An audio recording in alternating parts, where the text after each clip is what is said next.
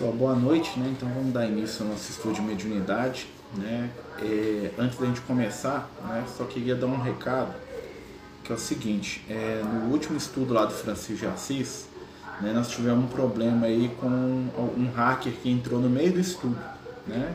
Eu acredito que não vai acontecer isso hoje não, até porque o link é diferente, né? O, a temática é, é diferente mas pode ser que eu tenha que fechar a sala, tá? Se isso acontecer, vocês vão perceber, né? E aí a gente fecha e abre de novo, tá? Se tiver que tirar alguém, alguma coisa assim. Mas eu acho que não vai acontecer não. Tá, gente? É só para vocês já estarem sabendo.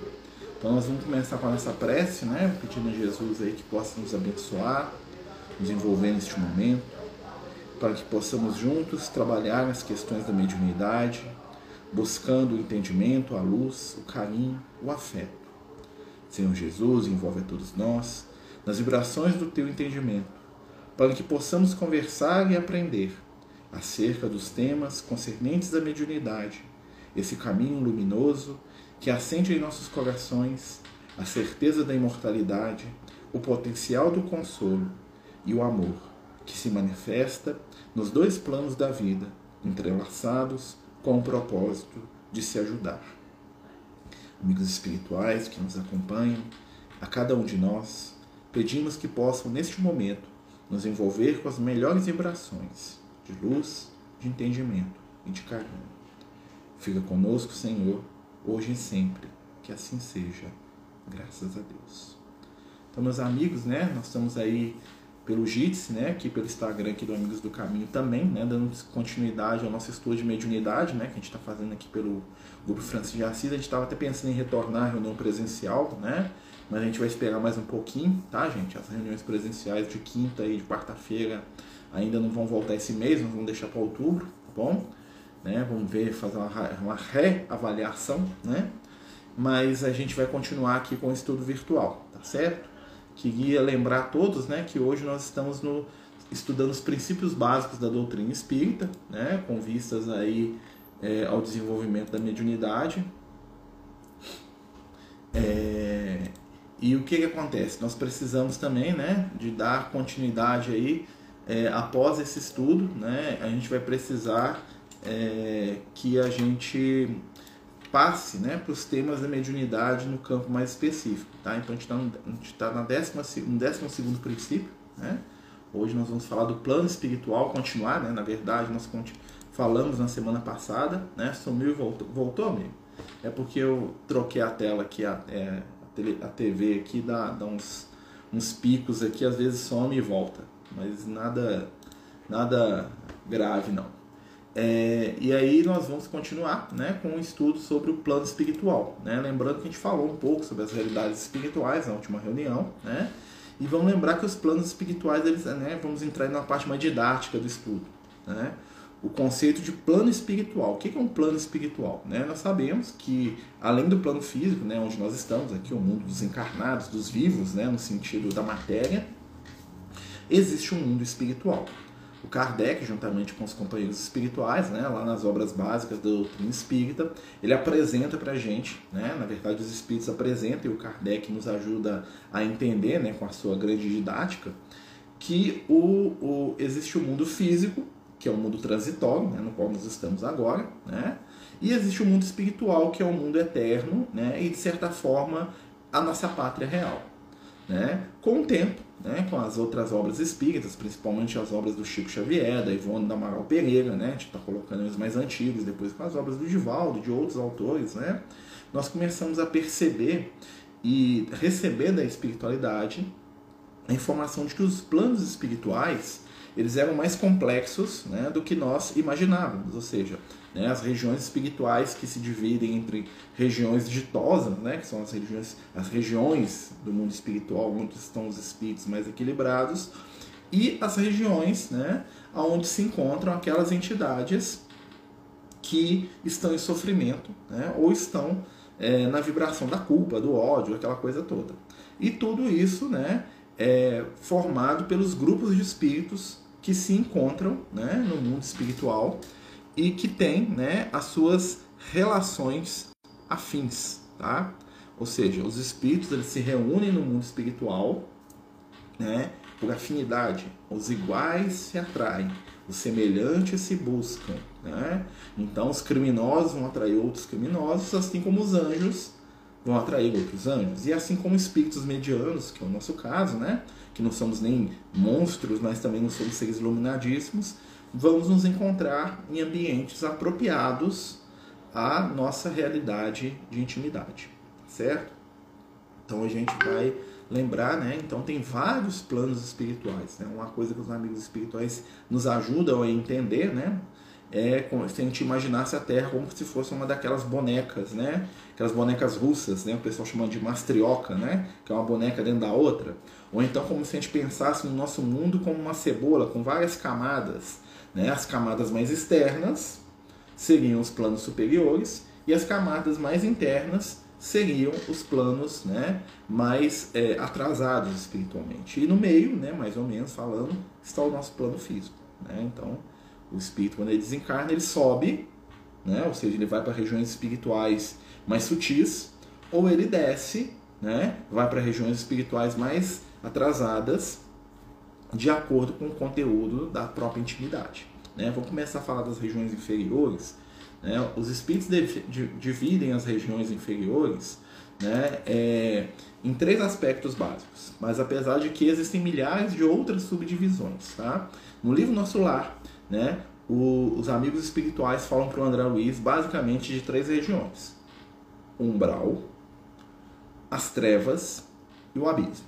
Né? Umbral, as trevas e o abismo que seriam né, o umbral, né, a região mais próxima do plano físico, né, tanto superior quanto inferior, né, ou seja, o nosso lar está no umbral, mas aquele vale onde o André Luiz vagava, né, quando ele estava lá perdido, também está no umbral. O umbral, vamos dizer assim, é o plano espiritual mais próximo da gente aqui no plano físico. Tá? Então, e os espíritos subdividem o umbral em umbral baixo, médio e alto. Tá? Então, o nosso lar estaria no umbral alto, as zonas de sofrimento no umbral baixo. Né? O que, que as zonas do umbral baixo? Seriam aquilo que nos livros, nas obras espíritas. É... Tá muito baixo o som, gente. É, seria aquilo que nas obras espíritas são conhecidos, né? são, são chamadas né? dos vales. Né? Vão ser, vocês vão ver nos livros, né? principalmente, que a espiritualidade vai dividir né? o umbral em vários vales. Tem o vale dos suicidas, o vale do sexo, o vale do poder. Tudo isso está na região do plano espiritual conhecida como umbral baixo, tá? Essa é a região, né, que aparece também na mitologia, né? O Dante fala lá dos sete círculos do inferno, né? Ele dá um nome, né? São as esferas espirituais lá que ele visita lá na sua obra Divina Comédia. Interessante que o Dante também era médium, né? Então aquela descrição que ele descreve dentro do, do conteúdo de religioso da época, né? mas ele também estava nas regiões umbralinas ali. Ele vai lá em desdobramento levado pelo guia espiritual dele, que é o Virgílio, né? que é um espírito de um poeta da Roma Antiga, né? que era o guia espiritual ali do, do, do Dante. Tá? Ou seja, o livro Divina Comédia é uma obra mediúnica. Né? Claro que a gente tinha que tirar toda aquela mitologia que ele joga em cima lá das descrições, aquela coisa toda, tirando a essência, vocês vão ver que ele está visitando as esferas inferiores. E aí o que, que acontece? Né? É, nós temos aí então o umbral, né, que é onde a maioria dos relatos espirituais estão. Né? Abaixo do umbral existe uma região espiritual mais densa e aonde espíritos mais complicados né, estão, que é a chamada da região das trevas. O que, é as trevas? A característica das trevas né, é que é um ambiente onde a própria atmosfera, segundo os espíritos que ali vivem, né, é uma atmosfera gelatinosa, como se você estivesse imerso dentro de uma gelatina, uma, uma, de tão denso que é. Né? E nesse ambiente, né, por que ele chama de treva? Porque não existe nenhum tipo de luz nesse ambiente. E essas entidades que estão lá já são espíritos em grandes níveis de deformidade espiritual. Né? Espíritos com formas animalescas, espíritos com formas desequilibradas, né? que é o lar de entidades aí trevosas aí que raramente se manifestam, tá? São espíritos que normalmente, né, não conseguem sair daquela região, tá? Mas ainda assim eles saem, tá? Eles estão ali numa região é, intermediária dos planos inferiores, tá bom? Então, muitas vezes espíritos assim, estamos nas trevas, né? São normalmente entidades muito violentas, muito agressivas, muito maldosas, diferente das a, das entidades que estão no umbral, apesar de terem algumas maldosas, que são mais espíritos sofredores, desequilibrados, doentes. Né? E abaixo dessa região, né, isso sempre descendo espiritualmente falando, né, nós temos a região conhecida como o abismo. O abismo, né, é, lá na mitologia grega, os gregos chamavam o abismo de Tártaro, né, que falavam que você tinha que descer sete dias, né, para chegar no abismo. Claro que isso é um mito também, né, gente? Né? Muita gente também chama lá de é, os portões do inferno, aquela coisa toda, tudo isso mitológico, tá, gente? Isso é só as culturas tentando explicar o que elas não entendiam. Né? O abismo é onde estão os espíritos mais difíceis né? e mais, é, vamos dizer assim, complicados do nosso mundo, planeta Terra. Né? Então Jesus é, tem uma referência ao abismo quando na epístola de Pedro fala que quando Jesus teve, antes dele voltar, né, antes dele aparecer para os para os apóstolos, né? tem até na, no credo da Igreja Católica, né? desceu aos infernos e foi pregar aos espíritos em prisão. Os espíritos em prisão são as entidades que estão lá nas regiões abismais. Um espírito está no abismo nunca manifesta no plano físico. Tá? Então, você for na reunião mediúnica e fala assim: tem um espírito do abismo aqui. Não, não rola, porque o espírito do abismo não sai de lá. Tá? Ele pode até se manifestar através de um intermediário, de um outro intermediário tá? Mas essas entidades, né, lá nessa região, que vivem lá um grupo de obsessores muito famoso, né, que na doutrina espírita é conhecido como os dragões, né? Quem são os dragões? É um grupo de entidade, né, monstruosa, né, que tem a forma de dragão, por isso que eles têm esse nome, né? São espíritos que estão aí desde a época antes dos dinossauros, né, segundo a, a informação espiritual que se tem, né? E esses espíritos, eles de certa maneira, dentro do ponto de vista deles, eles governam as trevas do planeta. Tá? Apesar que não é bem assim. Jesus é que controla o planeta inteiro. Né? E Jesus foi até esses espíritos né, no período que ele teve, vamos dizer, desencarnado.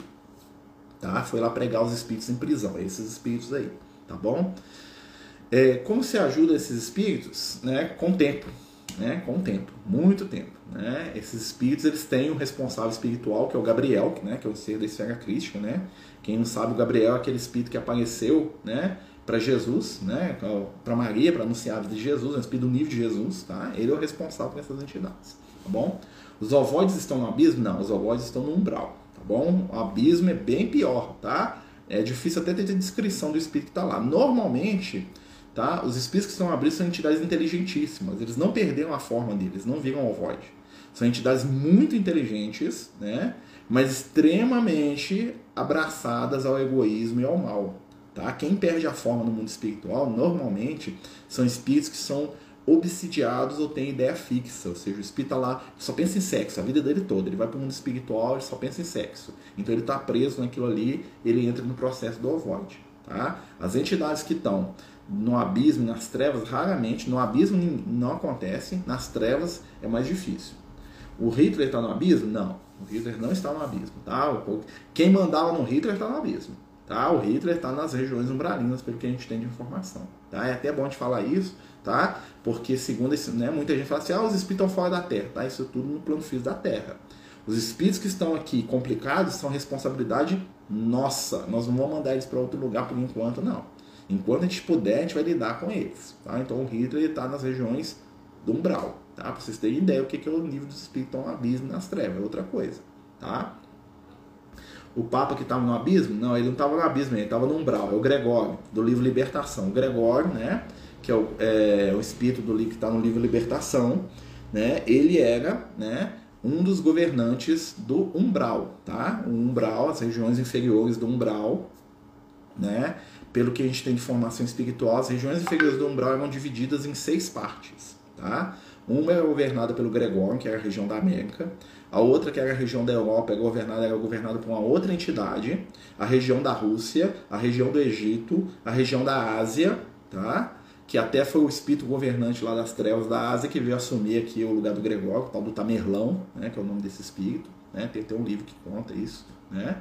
Então são, eram seis espíritos que governavam as trevas, isso no umbral. Tá? E esses espíritos obedeciam às ordens desses outros espíritos lá, que são os dragões. É outra história. O Gregório, a cidade estranha do Gregório comandava cerca de 30 milhões de entidades nas trevas. Né? O Gregório tinha sido um papa da Igreja Católica, né?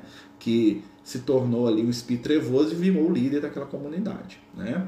No livro Céu e Inferno, Allan Kardec fala sobre o abismo. O Kardec ele não entra em detalhes sobre isso, até porque o, esse conceito de plano espiritual, o Kardec ele não tinha. O Kardec ele só fala de mundo espiritual e plano físico. Basicamente isso. né? Porque como a obra do Kardec é básica, ou seja, ela está ali para estruturar o início né, da, do conhecimento espiritual, né? É, o Kardec não entra em detalhe porque ele não sabia também, os espíritos falaram para isso, veio depois. Os dragões ficam no abismo, eles não ficam no umbral. Tá? Umbral, né, imagina assim, ó, imagina três andares para a gente pensar, o, o sub, do subsolo. O último andar mais fundo é o abismo. Tem gente que fala até que tem um subabismo, tá? mas isso aí né, é uma subdivisão lá. Então tem o abismo, depois em cima tem o, as trevas, o umbral e onde nós estamos aqui, que é o plano físico.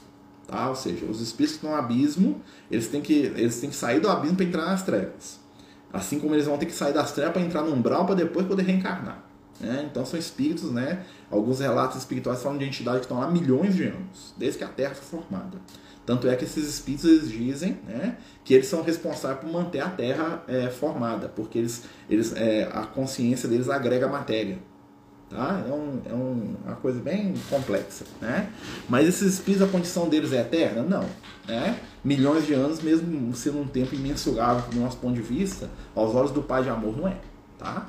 E esses espíritos que são os dragões, eles são os espíritos que estão ali e a espiritualidade está cuidando deles. Vai demorar muito, né? Porque eles não querem, né? Eles não querem ajuda, né? E esses espíritos que criaram aí os mitos, né? Você vê lá na mitologia grega, por exemplo, os, os gregos tinham a história dos titãs. Quem eram os titãs?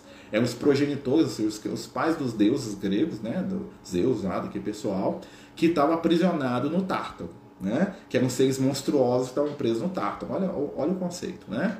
Lá na mitologia da, da, do cristianismo, né, vai ter lá a prisão de Lúcifer. Lá na mitologia nórdica vai ter lá é, o, é, Muspelheim, onde está lá o, o, o, pior dos, dos, inimigos lá dos deuses lá, que é o Surtur lá. Tudo, né? Claro que isso aí está sendo vestido com nomes de acordo com as suas crenças. Mas olha como é que uma coisa, uma história imita a outra, né? Porque as pessoas, a informação espiritual chegava, e cada religião vestia aquilo com seu conteúdo de mitos, tá, gente? É assim que acontece. Né? E, é, e é interessante que nós temos muito mais informação das esferas inferiores né, do que das esferas superiores. Por quê? Porque nós temos mais contato nas esferas inferiores, nós estamos mais próximos né, das, das regiões inferiores. Tá? Então, assim, nós temos mais informação sobre aquele lugar. Tem um livro muito interessante do Ranieri, Rafael Amego Ranieri, que chama O Abismo, né, que fala um pouco da lado umbral. Tá? É, é, outro livro também que a gente tem que ler, né? Mas a gente tem que tirar toda aquela alegoria lá das imagens que o Ranieri coloca na história, muito catolizado também, né? Fala de Lúcifer, uns trem assim que não tem muito a ver. Ele dá uns nomes lá para os espíritos que tá lá, né? Mas é um livro que é muito interessante lá, quem quiser saber mais sobre aquela região, tá bom? Então nós estamos falando aqui, né, sobre é, os planos espirituais. Esses espíritos nessas condições podem reencarnar na Terra, podem de tempos muito grandes, entendeu? Um espírito do abismo reencarnar né, é muito complicado. Segundo a informação da espiritualidade, esses espíritos não vêm no plano físico. Tá? Tem que ter todo um trabalho para ir buscando eles, para ir subindo, né? E aí eles aproximam do plano físico para eles poderem reencarnar. Agora, com esse processo que nós estamos passando de regeneração, gente, esses espíritos não vão reencarnar mais aqui, não. Eles vão ser levados para outros lugares, tá? Mas assim, para vocês terem ideia, o espírito do abismo viesse no plano físico, a presença dele causaria desencarne em massa. Entendeu? São entidades que não dá para vir aqui no plano físico. Né? A gente nem sabe direito o que é, os espíritos falam que eles nem explicam muito pra gente. Né? E assim, pra gente em determinada região espiritual, né? É, é necessário, para ir no abismo, você tem que ter duas coisas. Ou você é um espírito muito atrasado, muito trevoso, ou você é um anjo. Tá? Espírito igual a gente não vai no abismo. Por exemplo, o Médici dobrou, saiu do corpo na reunião mediúnica. Ele vai no abismo? Não muito, muito, muita, muita dificuldade, talvez ele vai nas trevas. Lembra lá do André Luiz? Quando o André Luiz está num dos livros dele, que até que ele encontra com o avô dele, e aí os espíritos falam assim, nós vamos descer lá para o abismo, você não pode, você não tem nível evolutivo para ir lá. E aí o André Luiz fica lá na, né, na, na, entrada das cavernas que vão dar para as trevas para depois ir para o abismo, lá num dos livros do André Luiz. E até que ele encontra com o avô dele, o Cláudio, né, carregando lá um monte de lama, achando que é dinheiro, né, é, e aí o André Luiz ele fica do lado de fora, ele, ele não tem evolução para entrar, né? E o que os espíritos falam, para você ir no abismo, você tem que ser um espírito iluminadíssimo, ou então ser um espírito trevoso daquele nível lá, você não ia sair, entendeu? Espírito mediano não entra no abismo, né? Os espíritos do abismo são aqueles com aparência animalesca, muitos deles sim, mas existem entidades assim no umbral também, tá? Existem no umbral também, tá bom? Esse, então esses espíritos que estão no abismo, nas trevas, não precisam? Não, não é que eles não precisam, eles não dão conta. É diferente. Entendeu? O espírito desse reencarnar na Terra causaria problema no planeta inteiro. Né? Então, assim, a espiritualidade lida com eles de outra forma. Vai chegar um momento que eles vão reencarnar, é claro, porque todos nós evoluímos, todos nós crescemos espiritualmente. Né? A Betinha está perguntando se eles não encarnam mais, se eles não precisam. Eles precisam, né? mas eles não dão conta. O nosso plano não suporta eles. Se eles viessem para cá, só a presença deles ia causar guerra, um monte de coisa no planeta aí. Eles iam desequilibrar, eles iam arrastar uma multidão na onda mental deles. É um negócio complicadíssimo. Tá? O Hitler que fez aquilo tudo, ele não é um espírito abismo muito menos das trevas. O Hitler é um espírito umbral. Né? Olha só o nível. Né? Então, assim, é uma coisa que a gente tem que tomar muito, muito cuidado. Estou falando aqui só com informação espiritual, tá, gente? E aí o que, que acontece? Né? Tem um processo espiritual que eles chamam de segunda morte, né? que realmente acontece nas zonas inferiores, que é quando o espírito passa pelo estado de ovoide, né? e esse estado ele regride além do estado de ovoide. Ele volta no estado ali que eles chamam de segunda morte, que é, que é muito mais complicado e difícil até da gente entender o que, que é tá? Que é como se ele resetasse a evolução dele e começasse de novo. Não que ele comece a evolução de novo, porque ele não perde o que ele tem. Mas do ponto de vista do corpo espiritual, ele vai ter que reconstruir o corpo espiritual dele inteiro, tá? Mas é, a informação espiritual do ser, isso não se perde, né? Eles reencarnaram em outro lugar que não seja o planeta Terra. É isso. É espírito. Pra vocês terem ideia, espírito do abismo é espírito estava encarnado na época dos dinossauros, gente. É um espírito estava aqui na Terra quando, tinha, quando o meteoro desceu e matou os dinossauros. Pra vocês terem ideia. Esse espírito estava reencarnado lá, lá há 200 mil anos atrás na Atlântida. É esse tipo de entidade que está lá. Tá? Então é um espírito que tem 100 mil, no mínimo, que não encarna aqui no plano físico. A mente dessas entidades é alienígena para nós. Entendeu? A, mente dessas entidades ela é, é, é, difícil até da gente entender o que, que é isso. Tá? Mas eu estou dando só como informação. Tá bom? Então, é, e, nós, e, nós, e isso gente é até mais tranquilo de entender do que os planos superiores, né? Mas agora vamos para os planos superiores, né? Já falamos demais dos planos inferiores. É, alguém quer perguntar alguma coisa, gente?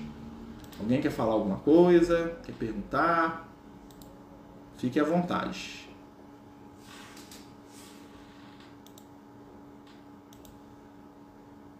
Não? Então nós vamos passar para as esferas superiores, é melhor, né? Então, além dessas esferas inferiores, nós falamos, nós temos o plano físico, né, que é onde nós estamos, né, que, né, que é onde reencarnam os espíritos em condição de aprender de se melhorar, e aqueles que ainda erram, né, que falham, que né, precisam acertar. E além desse plano, né, nós temos os umbrais superiores, né, que é as regiões como o nosso lar ali. Né? O que, qual que é a característica? Né? Após o plano físico, né, subindo, vamos dizer assim, né, nós temos aquilo que nós chamamos de esferas de transição. O que são as esferas de transição? São os planos espirituais que são muito parecidos com o plano físico, a tal ponto né, de que se a gente chegar lá e não perceber que desencarnou, a gente acha que está encarnado. Tá? Que é onde você vai fazer a transição da vida material para uma vida superior. É, a possibilidade de alguém desencarnar já ir direto no plano superior ao nosso lar? Ah, com certeza. Com certeza. Com certeza que sim. Né? Ismael, protetor do Brasil. Tem essa informação porque Jesus, o escolhido, o escolheu, né? Vão entrar nisso aí. Pega aí. Tá? Nós, vamos, nós vamos falar disso. Aí o que que acontece? Né? Então nós temos as esferas de transição, que é o que enche os livros mediúnicos que a gente vê. A maioria das obras espíritas, quando fala do mundo espiritual, fala pra gente das esferas de transição, que são as regiões do plano espiritual, né? acima do nosso, né? acima da gente aqui, mas que guardam muitas características em comum para ajudar a gente que está desencarnando, que está chegando no mundo espiritual, a se acostumar à vida espiritual. Então, são, qual é a característica dos planos de transição? Normalmente são cidades, né? normalmente são compostos por, por prédios, por hospitais, por escolas, por estruturas bem materiais aos olhos de quem está lá, né? A ponto de que né, muita gente chega lá acha que né, que está encarnado, igual te falou, né? Tem até as novelas famosas, né? Quem já viu aquela novela A Viagem, né? Lá na novela Viagem, né, dá um exemplo de um plano de transição, né? Eles dão a entender que é o nosso lar, apesar que não fala que é o nosso lar, né? Mas eles dão a entender, né? É, naquela novela Viagem, quem lembra, né? Vocês vão lembrar que a personagem da, da Beth Faria, não é Beth Faria não, como é que é o nome da moça? a, a, a personagem lá, a Diná, né? Vou dar o nome da, da, da, da personagem, né?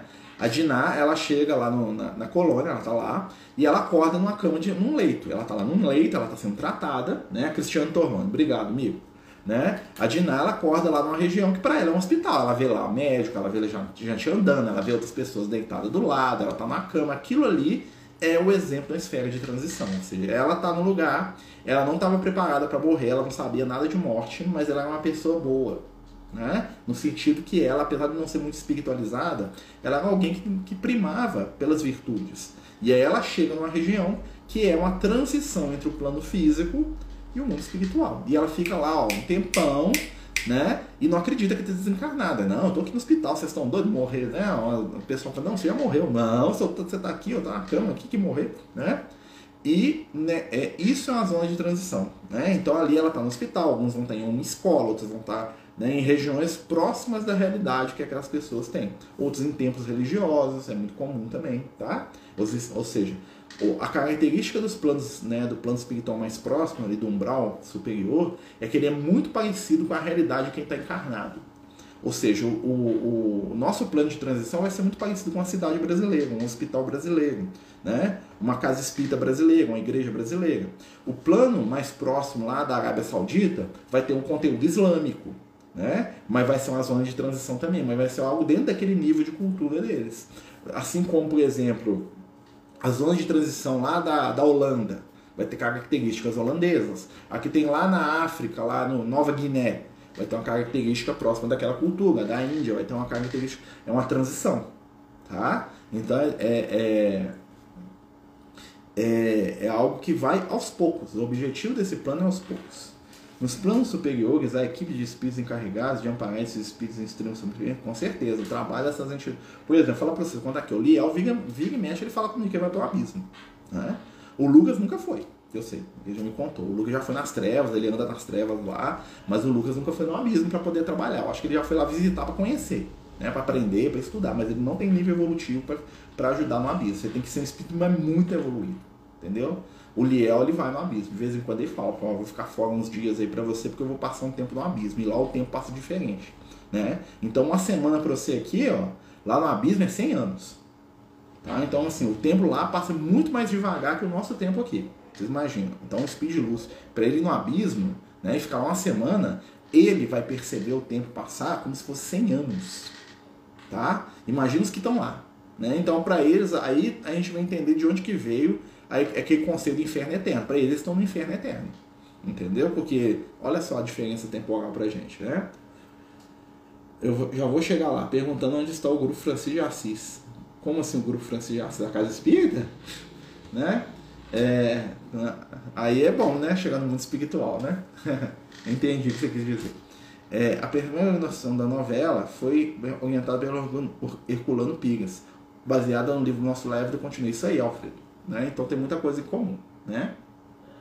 Então a, ali no, nós temos essas zonas de transição. Tá, gente? Ficou claro essa ideia da zona de transição? Alguém quer perguntar alguma coisa? Alguém quer trazer mais informação ou perguntar mais alguma situação para nos ajudar aí? Né? Ou não? Nós estamos falando das regiões espirituais, tá? Então nós estamos nas zonas de transição, que a gente chama de umbral alto. O nosso lá está no umbral, tá, gente? Né? Aquelas colônias todas que a gente vê na maioria dos livros estão no umbral. As. Aí nós vamos passar para as regiões acima do nosso lar. Né? Vamos lembrar que no livro Nosso Lar, lá no livro Nosso Lar, nós vamos ter um personagem muito interessante que é a mãe do André Luiz.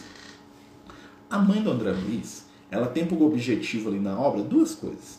Primeiro, né, nos mostrar que o amor né, daqueles que, que foram antes da gente, né, que fizeram bem, ele age para nos proteger, né? A mãe do André Luiz é uma, uma presença ali ajudando, sem estar presente o tempo todo junto a ele, né? E, né, além disso, a mãe do André Luiz está ali para mostrar que existem esferas além do nosso lar. Como zonas de transição ficam abaixo do nosso lar? Não, normalmente o nosso lar já está ali no limite, tá? Abaixo do nosso lar já é um umbral pesado, já é aquelas regiões de sofrimento. Tá? Tanto é que você vê que as câmaras de retificação elas dão para umbral. Né? Tanto é que entra lá aquela mulher lá que o André Luiz dá um nome de vampiro no capítulo, né? ela entra andando, né? dá para andar. Né? Ou seja, O nosso lar está ali no limite mesmo, né? Qual que foi a sua pergunta, Carlos? Desculpa. Deixa eu olhar aqui. O livro e Inferno fala sobre o abismo? É, É essa? é, eu, pergun Pode eu perguntei lá em cima sobre as regiões de conflito que a gente vê, né, a, a guerra, né? Onde tem muita guerra. Elas Ah. estão em áreas desenvolvidas que não são desenvolvidas espiritualmente, em áreas inferiores? Não, o que que acontece? Estão tudo no plano físico. Entretanto, o que que, o que, que, o que que acontece? Essas regiões atraem entidades trevosas. Mas quem que atrai as entidades trevosas? Não é o local, não é o local, somos nós.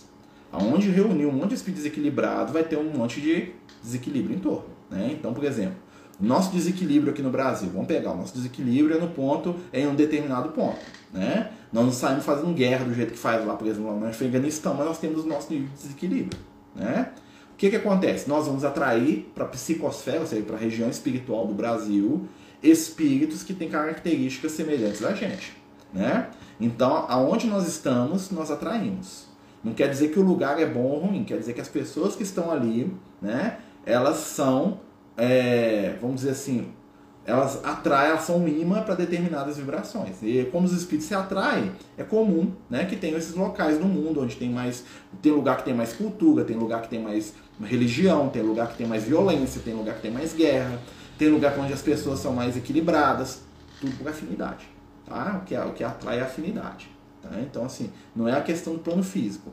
Mas, como a gente está perto do umbral, lembra? Nós estamos do lado do umbral. Né? Então, as entidades desequilibradas, para eles chegarem aqui no plano físico e nos influenciarem, né? é um pulo. Né? É só eles pensarem. Né? Eles estão vibrando do nosso lado aqui, ba- basicamente. Então, por que, que eles estão mais próximos da gente? Porque o nosso pensamento está mais próximo deles. Por que, que não são os espíritos das ondas superiores? Porque raramente nós vibramos, pensamos ou sentimos o que os espíritos das regiões superiores pensam.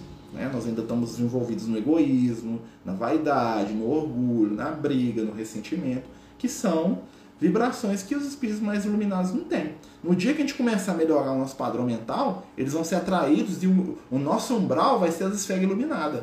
Ou seja, o que vai estar em volta da gente né, vai ser as esferas iluminadas. Planeta está passando por uma transição. Essas regiões que vão desaparecer vão amenizar, né? Tanto é que os abismos vão sendo esvaziados, as trevas também, né? Então o que, que vai acontecer? A tendência é que as zonas inferiores vão desaparecendo e as superiores vão aproximando do plano físico. Aquilo que eu falei, vai chegar um ponto que o, o, a região mais atrasada do planeta vai ser igual ao nosso lar. E aí a região que é muito iluminada vai estar aqui do lado. A gente vai ter influência dos espíritos de luz o tempo todo. Por quê? Porque a nossa vibração vai atrair essas entidades para mais perto da gente. E os espíritos inferiores não vão estar mais aqui. É um processo, né? O planeta Sirius, de onde vem o espírito de Alcione, está em qual grau evolutivo? No início do livro fala que esse espírito ficou 10 anos para preparar para reencarnar na Terra. Não, Alcione é outra história, né? Alcione ela está lá no processo de criação do mundo, né? Sirius está atrasado, Sirius não é, nem existe ainda, tá? O que, que é? Alcione, lá no livro Renúncia, né? É o espírito iluminadíssimo, fala que ela está em Sirius. Sirius é uma estrela, tá, gente? Sirius é um sistema solar muito mais jovem que o nosso. Nem tem planeta lá ainda. Ou seja, eles estão lá construindo um mundo que vai existir lá ainda. Né? Então, a Alcione, quando você pensa na Alcione, você pensa no engenheiro, tá? Ou seja, ela não está lá porque o mundo é superior, ela está lá porque está construindo do nada. Entendeu? Ela está ajudando a espiritualidade, assim como Jesus um dia veio aqui, pegou a poeira do Sol lá, começou a juntar para formar o planeta Terra. Eles estão fazendo um processo semelhante lá. Tem milhares de espíritos iluminados naquela região do mundo espiritual, né? lá, em, lá em Sirius, que está criando mundos onde seres vão começar o processo evolutivo lá do mundo primitivo. Nem mundo primitivo é ainda. Mas só tem espírito luz lá, que está na construção. Entendeu? Lá está em obra, vamos dizer assim. Tá? Então você pensa na Alcione em Sirius, pensar, estava em obra, estava trabalhando na obra lá, estava construindo. Tá? Ela é construtor de mundo. Tá certo? E ela demora 10 anos para reencarnar porque ela estava saindo daquela vibração e vindo para cá. Mas lá nem espírito inferior tem ainda. Tá? Lá é. Nem começou a história daquele lugar ainda. Para vocês terem ideia, né? o nosso Sol tem 4 bilhões e meio de anos de idade. O Sol de Sirius, né, a estrela Sirius, tem 250 milhões. Ou seja, nós somos quase. Vamos botar aí 4, né? 4 vezes 4, 10, nós somos quase 20 vezes mais velhos que eles. Que aquele sistema solar. Ou seja, eles ainda nem começaram a história deles ainda. Tá? Então, é nesse sentido. Vamos ver aqui. É, é, verdade que no centro de BH tem uma região como se fosse um portal para um umbral? Isso tem muitos lugares, né? Tem muitos lugares do plano físico que se conectam com as regiões inferiores, mas muitos mesmo, né? O que acontece ali é que uma vez o Chico estava andando lá no centro, uns 50 anos atrás, gente ou mais, né? acho que mais de 60 anos, e quando ele estava lá na Praça 7, ele viu uma tribo de índio lá.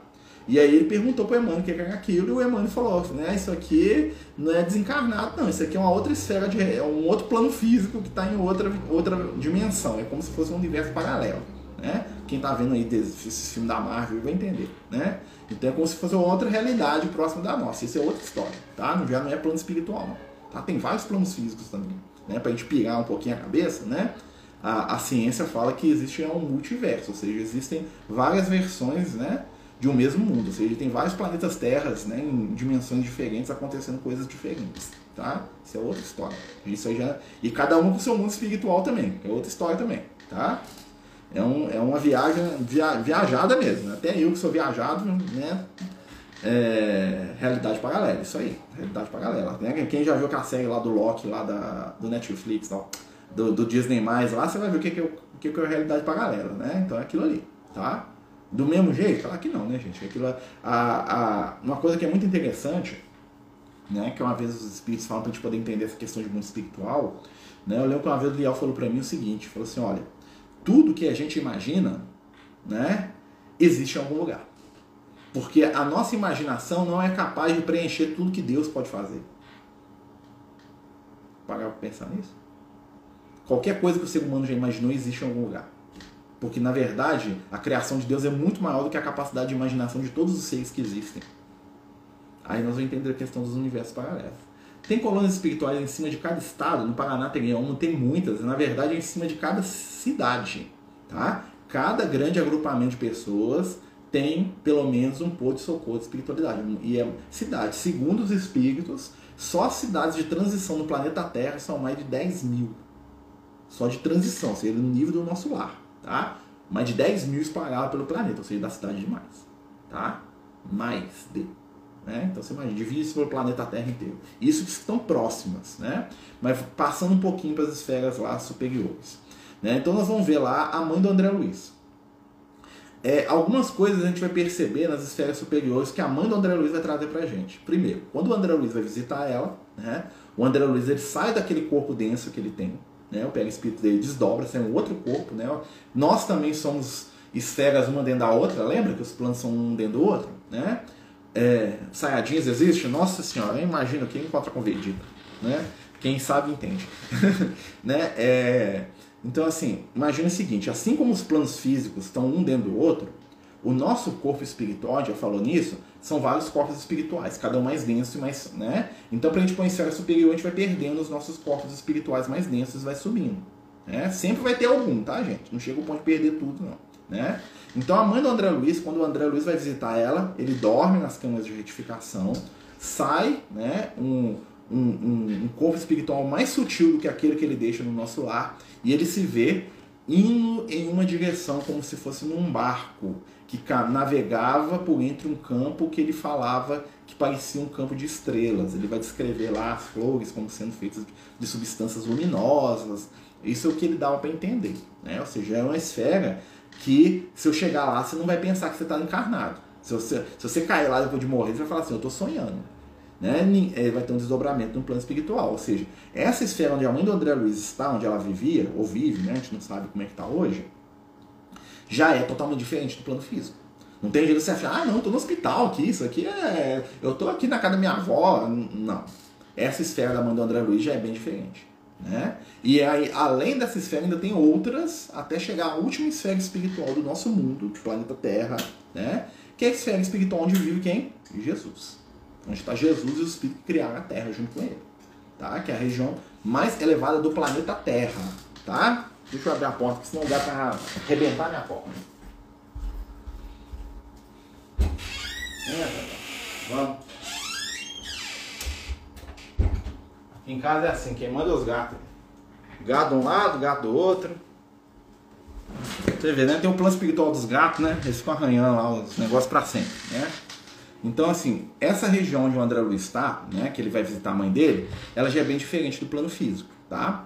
É, é uma coisa interessante, aqui, os bichinhos aqui, ó. Na região do umbral é possível você ter, você é, manter os animais em formas espirituais. Nas regiões superiores não, tá? Por exemplo, no nosso lar tem gato, né? Desencarnou o Marcelo, foi pro colônia. Aí o Marcelo acha o princípio espiritual aqui do Banguela e o da gatinha, né? Se o Marcelo tiver autorização, né? esse aqui é o Banguela, esse aqui é o, esse aqui é o Banguela, esse aqui é a, é a minha é a Artemis, é a minha deusa é a minha deusa egípcia com o nome de deusa grega, tá? É, então, se, eu levo, se eles desencarnarem, morrer os bichos, é, no nosso lar, né? É, eu posso levar eles para lá, se eu souber como fazer, tiver autorização da espiritualidade, o princípio espiritual desse estiver disponível, eu posso criar um corpo, né? Eu não, né? Os espíritos podem criar um corpo eles lá e o banguela, a gatinha ficar comigo lá no nosso lar. Para eles, eles vão estar no mundo espiritual? Não. Para eles, eles vão estar em coisa estão aqui, eles não vão chegar assim nenhuma. Nas esferas onde a mãe do André Luiz vive, tem como? Não.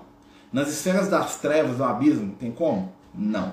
Tá? Os animais, eles só ficam da região umbralina e no plano físico. Na verdade, o lugar dos animais é no plano físico. Tá? O melhor ambiente para os animais é o plano físico. Eles dão conta de se sustentar nas regiões do umbral se a gente fornecer recursos para eles. Ou seja, é aquela brincadeira que eu faço com o pessoal. O, o nosso lar é um aquário. Né? Ou seja, lá no nosso lar tem plantinha, lá no nosso lar tem bichinho, lá, mas tudo dentro do ambiente controlado. É um aquário gigante. Né? O que é uma colônia igual a nosso lar? É um aquário gigante. Tem água, tem árvorezinha. É igual se você pegasse lá, você lembra na década de 90? Tinha um projeto lá que eles fizeram uma cúpula lá para mostrar como é que é se viver no espaço, né? E aí eles ficavam lá dentro, lá os cientistas, lá tinha planta, aquilo ali. Imagina o nosso lar como uma coisa daquilo ali, tá? As colônias espirituais, tá bom? Quando Jesus disse que ainda não falou, ensinou tudo, o que ele quis dizer? Ué, que tem muita coisa pra gente aprender, Marta. Muita. Né? Primeiro que nós estamos. Ah, primeiro conhecimento que nós temos com a doutrina espírita hoje. Jesus não ia passar esse conhecimento na época dele. Né? Ele conversando com Nicodemos, ele dá a entender isso. Fala assim, ó, se você não entende as coisas básicas da vida material, como é que eu te falo das coisas espirituais? O cara não entendia nem o conceito de reencarnação. Nem o nascer de novo que Jesus falou ali, que é uma coisa pertinente ao plano físico, né? Reencarnar. O Nicodemos estava boiando no conceito. Como é que ele vai falar de mundo espiritual, de esfera? Né? Assim como nós né, não podemos em nenhum momento sermos vaidosos ou arrogantes e achar que a gente sabe tudo do mundo espiritual, não sabe nada. O nosso conhecimento é básico do básico do básico. Vai ter muita coisa lá que nós não sabemos aqui que nós vamos aprender quando chegar no mundo espiritual. Ou lembrar, né? Porque nós estamos encarnados aqui limitados mentalmente, a nossa mente, né? Pelo esquecimento do passado. E nós não sabemos tudo, né? Nós lembramos algumas coisas, né? Então tem muita informação aí, tá, gente? Nós estamos falando do mundo espiritual, estamos falando das esferas superiores. As esferas superiores, né, elas é, se dividem de acordo também com o nível evolutivo das entidades, né? Eu vou falar uma, a experiência do amigo espiritual, porque o que ele me contou eu acho que vale a pena como experiência, o Liel, né?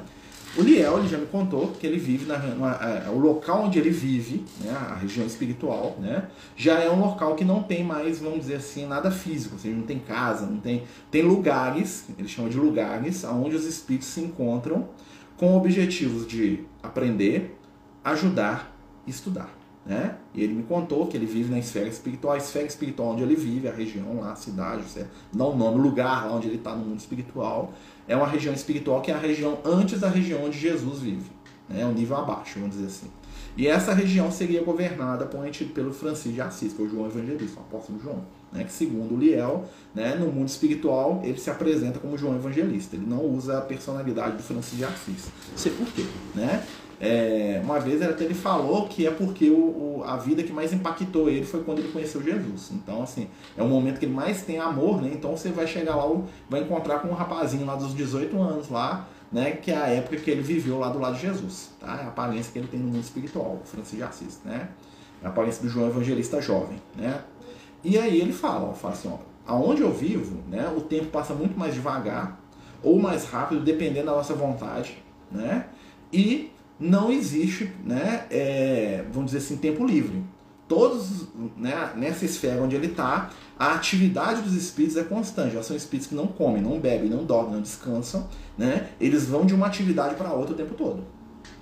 Né? Uma, uma vez ele até brincou comigo e falou assim, olha, eu vou, eu tenho, né, eles, falam que ele tem um grupo de estudo no mundo espiritual, né, lá com o Francisco de Assis, com o João, onde eles estudam o Evangelho. Né? E esse grupo está estudando todos os dias da vida de Jesus desde o momento que ele reencarnou. né? É um grupo de espíritos iluminados lá, né? Que o João Evangelista dá o estudo. Imagina, gente. Tem 200 anos que tem esse grupo de estudo, né? E aí eles estudam, né? Segundo eles estavam chegando, né? Uns 10 anos atrás, falaram comigo que eles estavam no momento que Jesus começou a falar. Ou seja, eles pegavam todos os dias da vida de Jesus, desde que ele reencarnou, e estudaram o que estava acontecendo no plano físico e no plano espiritual. Né? Isso, né? Muito profundo. E aí ele me falou, ó, né? É nesse nesse ambiente, né? Nós sentimos a presença de Jesus, mas a gente vê Jesus. Ele falou assim, não. Jesus a gente só vê se ele deixar. Se ele, às vezes ele aparece lá e dá pra gente ver ele. Né? O João Evangelista vê ele o tempo todo. Tá? Mas quando Jesus está lá no meio do ambiente, né, 200 anos, imagina. Falei com ele, mano. quem sabe eu evoluo, chego lá um dia também, né? Se eu estudo lá, se ele tá criança, né? até Jesus faz uns 30 anos, deve demorar uns, uns 3 mil anos, eu chego lá. Né? Né? Nem que seja o último dia da vida de Jesus. Né? Mas aí o que, que acontece? Ele falou assim: ó, esses espíritos eles estão em atividade plena. Ele falou assim: ó, eu vou para o estudo lá que a gente faz, depois a gente vai para fazer os nossos trabalhos, né? Ele atende um monte de entidade, principalmente lá na, no Oriente Médio, lá Israel, lá que é o povo dele, né? O povo lá de Israel que ele gosta, né? Então ele tem um trabalho lá e vai para um umbral, vai para as trevas, vai para o abismo lá ajudar. Aí eu falei assim, tá, você não tem nenhum momento de, de folga? Eu falei assim, não, de vez em quando eu tenho uns 15 minutos. Aí eu falei assim, nossa, que, que você faz nesses 15 minutos? Ah, eu venho aqui te visitar, você não tá vendo aqui não? Né? É isso. Então, um espírito superior, né? não descansa nada. Ou seja, ele não tem tempo nenhum para fazer nada que é do ponto de vista do desejo e da vontade dele. Não que ele não queira, ele está ele tá feliz de estar tá fazendo aquilo. Né? Na verdade, chega um ponto que a vontade do, do Espírito é fazer a vontade de Deus. Então, assim, é uma, uma união de propósito. Né? Ele está achando é bom aquilo ali. Né? Ele não faz nada daquilo obrigado. Pra gente, a gente precisa descansar, dormir. Lembra o André Luiz no nosso lar? Ele dorme, ele descansa, ele só trabalha outras horas. Né? Já os espíritos superiores, tipo a ministra veneranda, ela não para nunca. Mas isso é uma característica evolutiva. Chega um ponto, né, daqui uns milênios, que nós vamos dar conta de fazer isso. Né? No momento, não. Né? Então, esses espíritos eles estão sempre em atividade. Então, não tem muito, né, por exemplo, eles não precisam de uma casa né? Eles não precisam de um lugar para ficar, né? Eu falei assim, tá, mas quando você quer descansar, o que, que você faz? Quando você... Eu falei assim, às vezes eu lembro das coisas passadas, eu vou visitar Israel, vou lá dar uma volta lá do lado, né? Enquanto tá fazendo algum trabalho, eu faço algum trabalho lá, dou aula lá na bega lá do Tiberias, lá, levo meus aprendizes lá para estudar em alguma região que, me, que traz a minha memória, ou então eu vou para uma região do mundo espiritual que lembra Israel antiga, ou Egito, eu gosto muito do Egito, né? Que ele foi um faraó lá do Egito, lá, né? antes lá, né? Então, assim, ele gosta muito daquela região, então às vezes ele cria no, ambiente, no mundo espiritual uma região, tipo uma bolha espiritual, ah, isso aí é outra coisa, né? Os espíritos superiores, eles podem criar dentro de determinadas, né, é, dimensões e regiões inteiras do mundo espiritual pela vontade dele, né? A veneranda está no plano superior, a mãe do André Luiz, não, a veneranda está no nosso lar. Tá? Ela poderia estar, mas ela não quer. Ela vive no nosso lar. A veneranda é o espírito que poderia estar numa na esfera superior, né? Mas está no nosso lado. O Ismael, né? Se bem o Ismael é irmão dele, né? Essa história é bem interessante, né? Porque quando olharam o Isaac, né? O Ismael era o Ismael, né? Então eles são irmãos, né? Eles foram irmãos, né? Então eles têm uma relação muito estreita, né? Apesar que o negócio do Ismael é mais no mundo árabe, né? O Ismael ele está aqui no Brasil aqui meio que desviado da função dele, vamos dizer assim, né? Porque o Ismael, né? Ele deu origem aos árabes, né? E o, e o, e o Isaac, né? Que é o Liel deu origem aos, aos, aos judeus. Eles são os filhos do Abraão, né? Então eles têm uma ligação espiritual. Até que ponto essa ligação funciona? Ô Marcelo. Oi? É isso que eu, que eu queria saber. Como é que Ismael. Por que, que Jesus trouxe Ismael para cá, tirou ele lá da região porque, de Israel? Você tem... tem essa informação? Tá, Ismael é com os árabes, né? Que Israel não. Tá? Mas assim, o que que acontece? É, é, é, o que que acontece? Desculpa, troquei. Não, não, sem problema. O que que acontece? Né? Por que, que o Ismael é o guia espiritual do Brasil? Porque tem uma comunidade árabe gigantesca no Brasil. Inclusive muitos presidentes, muitas pessoas que tiveram no governo, muitos políticos, muita pessoa rica do Brasil é descendente de árabe. Nunca parava para pensar nisso não. Nós temos uma ligação muito próxima com aquele povo. Muito próxima mesmo, assim como nós temos uma ligação muito próxima com o povo de Israel. Prestem atenção, olha como é que é a influência da cultura. Né? A gente vai pegar os dois maiores hospitais do Brasil. Quais são? É o Sírio-Libanês influência árabe, né? E o Albert Einstein, influência o quê? Judaica. Vocês estão percebendo como é que a nossa história está entrelaçada com esses dois povos? Né? Então o Ismael ele tem tudo a ver com a gente. Até porque muitos espíritos daquela região reencarnam aqui no Brasil. Tá? E vice-versa, tá bom? Por que, que vocês acham que a questão de, do Afeganistão, lá, aquelas coisas todas lá do Oriente Médio, impactam tanto na gente? Porque tem uma, uma, existe uma ligação espiritual entre a gente e aquele pessoal. Né? Assim como existe uma ligação entre a gente. Né? A gente pode pegar uma. Vamos botar aí, metade da população no Brasil é judeu, reencarnado, a outra metade é árabe, pode ter certeza. Aí a gente pulou lá na Europa, a gente pulou na África, né? Mas a nossa história espiritual está envolvida com aquele povo ali, ó, né? Que na verdade o povo de Israel, o povo árabe são povos irmãos, tá? Então por isso que o Ismael é o guia espiritual do Brasil, né? Até porque, né? É, o Ismael ele cuida dos espíritos mais antigos daquele povo, né? Os espíritos a, a, atuais, vamos dizer assim, os árabes, né? Quem que é o guia espiritual deles é o Maomé, né? Que é o cara que criou a encrenca lá. Ele, o Maomé está mais ou menos na mesma, na mesma vibração do Moisés, da época dele. O Moisés ele criou aquela estrovenga toda lá e ele teve que ficar lá, ó, para resolver até Jesus chegar. O Maomé também fez umas bobagens lá que não precisava fazer, né? Não vai ao caso. Então ele tá lá com o povo, o povo árabe lá, ele tem que dar o jeito dele lá com aquele pessoal, né? Então ele tá lá penando lá, coitado do Maomé, Deus abençoe lá. O negócio é brabo lá, né? Mas assim, olha só que interessante, né? Então isso tudo, né? É um reflexo de, dessas entidades, esses espíritos estão próximos da gente, né? O, o outro que está muito próximo é o João Evangelista, né?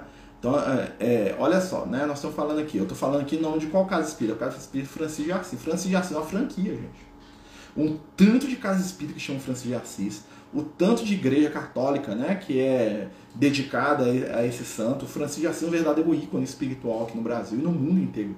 Né? Então, o que, que acontece? Um dos motivos, né, desde criança, eu sempre fui apaixonado por Francisco de Assis. Tanto é que quando eu bati, passei na rua e vi uma casa espírita com o Francisco, eu falei, é ali mesmo que eu vou entrar. Né? Então, assim, olha só que interessante. Nós estamos vinculados a esses espíritos. Então, quando você está na casa espírita, você está aqui, vocês estão aqui me escutando que o Marcel aqui, ó, né? Nós estamos vindo. O chefe desse negócio aqui é o Francisco Garcia.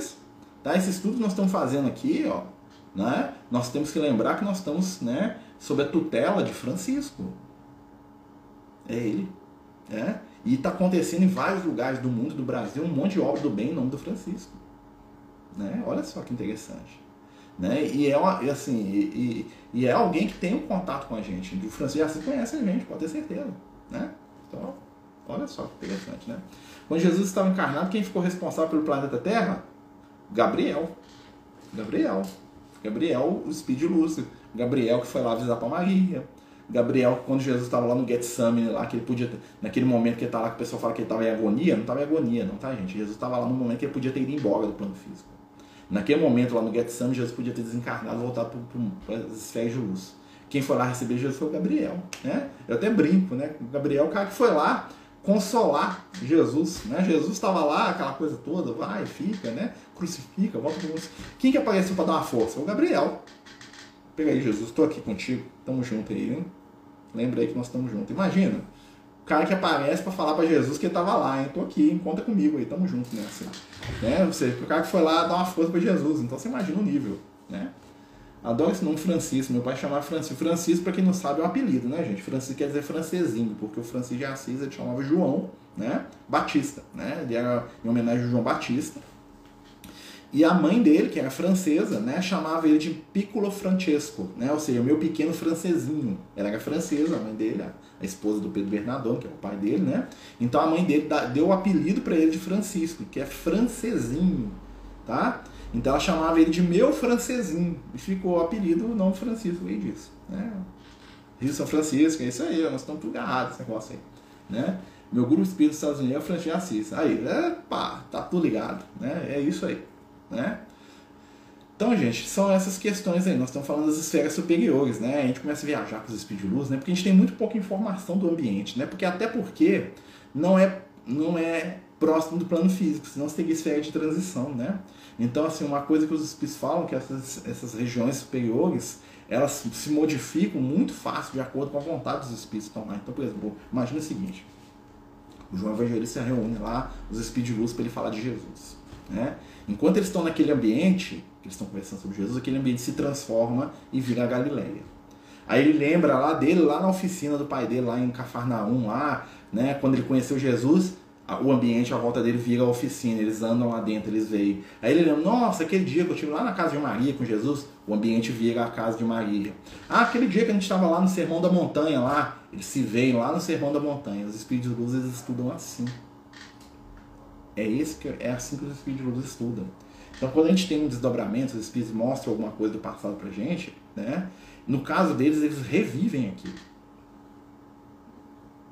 Olha que fantástico, né? Então, por exemplo, quando algum espírito conta a história deles, eles se transportam todos como se eles estivessem lá dentro daquilo acontecendo. Inclusive sentindo, mudando a aparência, né?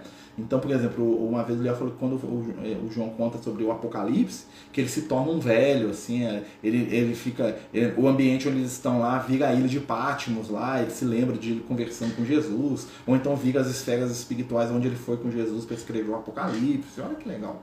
Né? Quando ele volta no passado, que ele era o profeta Daniel, ele vira o profeta Daniel, aí vira lá a corte lá do, né, do rei Dag, do rei da, né? Olha que interessante. É isso que é a história do espírito. Né? Os espíritos iluminados eles estão nesse nível de realidade, é outra, outra questão. Né?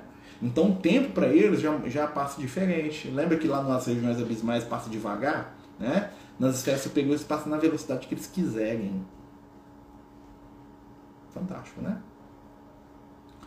como é forte a nossa intuição. Me sinto muito responsável pelos meus irmãos que eu cuidei, como se fossem filhos, fosse mãe mesmo. No mínimo foram meus filhos. Ah, não pensa que você abandonou, não. Pensa que você ama. Né? Não pense no negativo, não. Quem sabe você não abandonou, às vezes é porque você está num papel trocado. Né? O amor sempre cuida. Lembra da ministra veneranda lá no nosso lar, né? Ela está há mil anos trabalhando pelo grupo de espíritos amados dela. Mil anos. Né? Não quer dizer que ela falhou, não quer dizer que ela ama e que ela quer ver o bem deles seu caso. Né? O amor né, se movimenta. Né? Tem um controle muito grande sobre ter mais um ser do nível de Jesus. O tempo já não existe para Jesus. Ah, Jesus bilhões de anos. Ah, Jesus, bilhões de anos, uma semana. Tanto é que tem uma passada Evangelho. Jesus fala: um dia para Deus é como mil anos. Mil anos para Deus é como um dia. Ou seja, o tempo para nós aqui, ó. Estamos preocupados com hoje, amanhã, depois, né?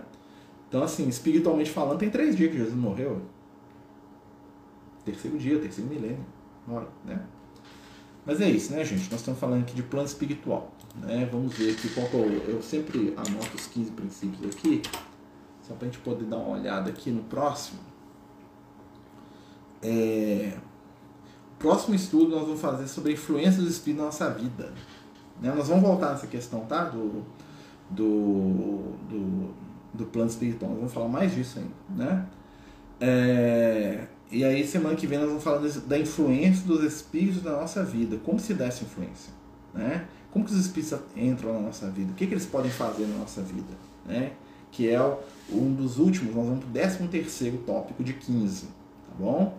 Lembrando né, que depois que a gente terminar os tópicos, nós vamos começar a estudar temas específicos tá? da mediunidade. Então, a apostila da FEB, né? eu até coloquei para quem quiser estudar, aquela apostila, né? chama Estudo de Mediunidade da Federação Espírita Brasileira, uma apostila de capa azul. Procurar na internet, vocês estudam. Estudo de Desenvolvimento da Mediunidade, FEB.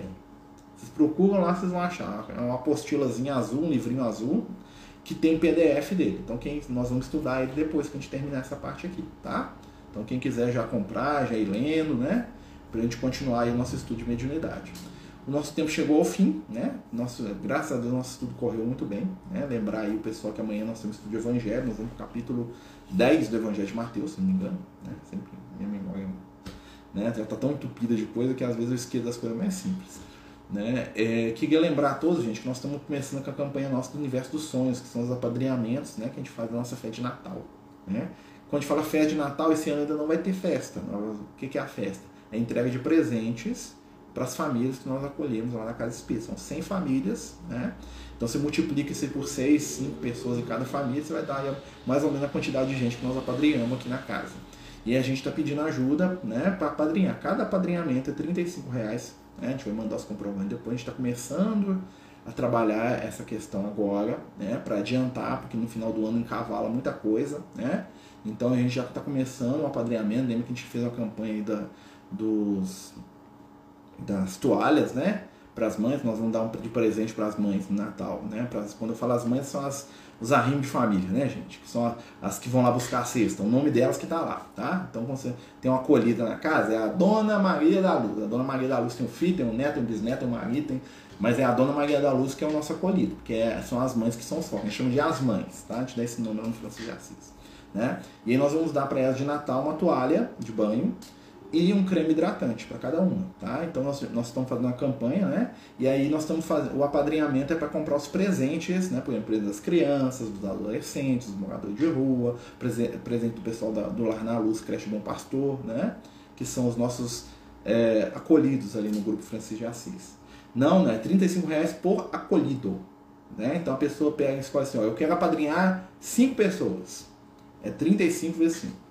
Aí eu quero padrinhar uma pessoa. Esses 35 reais nós vamos direcionar para comprar o presente daquela pessoa. É uma vez só, tá? É, né? Então quem quiser apadrinhar aí 10 aí, ó, nós aceitamos, tá? Muito bem.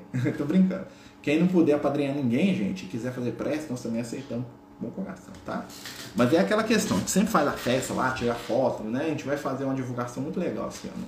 Né? Espero que ano que vem a gente consiga fazer a festa, igual de fazer nos últimos anos, lá, aquela festona lá, todo mundo, tá? Né? Se Deus quiser, né? E quem já participou lá do Francisco, né? Sabe como é que é maravilhoso esse momento, tá bom? Meus amigos, eu agradeço a todos aí, né? Que participaram com a gente do estudo, né? Espero que o estudo tenha sido aí é, interessante, né? Tenha ajudado aí a vocês a gente a refletir sobre o mundo espiritual. Claro que uma hora a gente não vai falar tudo, né? Existe, né? Tem milhares e milhares de focos, né? Pra gente poder falar. Sim, a gente passa o nome das pessoas, a pessoa pede, a gente passa, tá? Se você, a gente manda um cartãozinho, né? É, para quem quiser, tá? Com o nome da, da pessoa, idade, da família, se a pessoa quiser falar um cartão e mandar, né? Sim, né? A gente está com a se a gente vai fazer, a gente faz um, um, um canhotinho para cada, cada criança, cada mãe, cada adulto, tá? E manda para as pessoas, tá bom? Meus amigos, então vamos terminando né, o nosso estudo, pedindo a Jesus aí que possa nos envolver com muito amor, com muita luz, pedindo por aqueles que nós amamos, pedindo por aqueles que precisamos aprender a amar, pedindo luz, entendimento, paz, amor e carinho. Fica conosco, Senhor, na extensão do bem, na construção da luz, no trabalho da renovação. Ajuda-nos, ampara-nos e acompanha-nos no dia a dia. Que assim seja, graças a Deus. Boa noite, meus amigos, né? Até amanhã, às 8 horas, quem puder participar, né? Nosso estudo aí do Evangelho do nosso querido Mateus. Fiquem todos com Deus e muito obrigado aí. Boa noite a todos.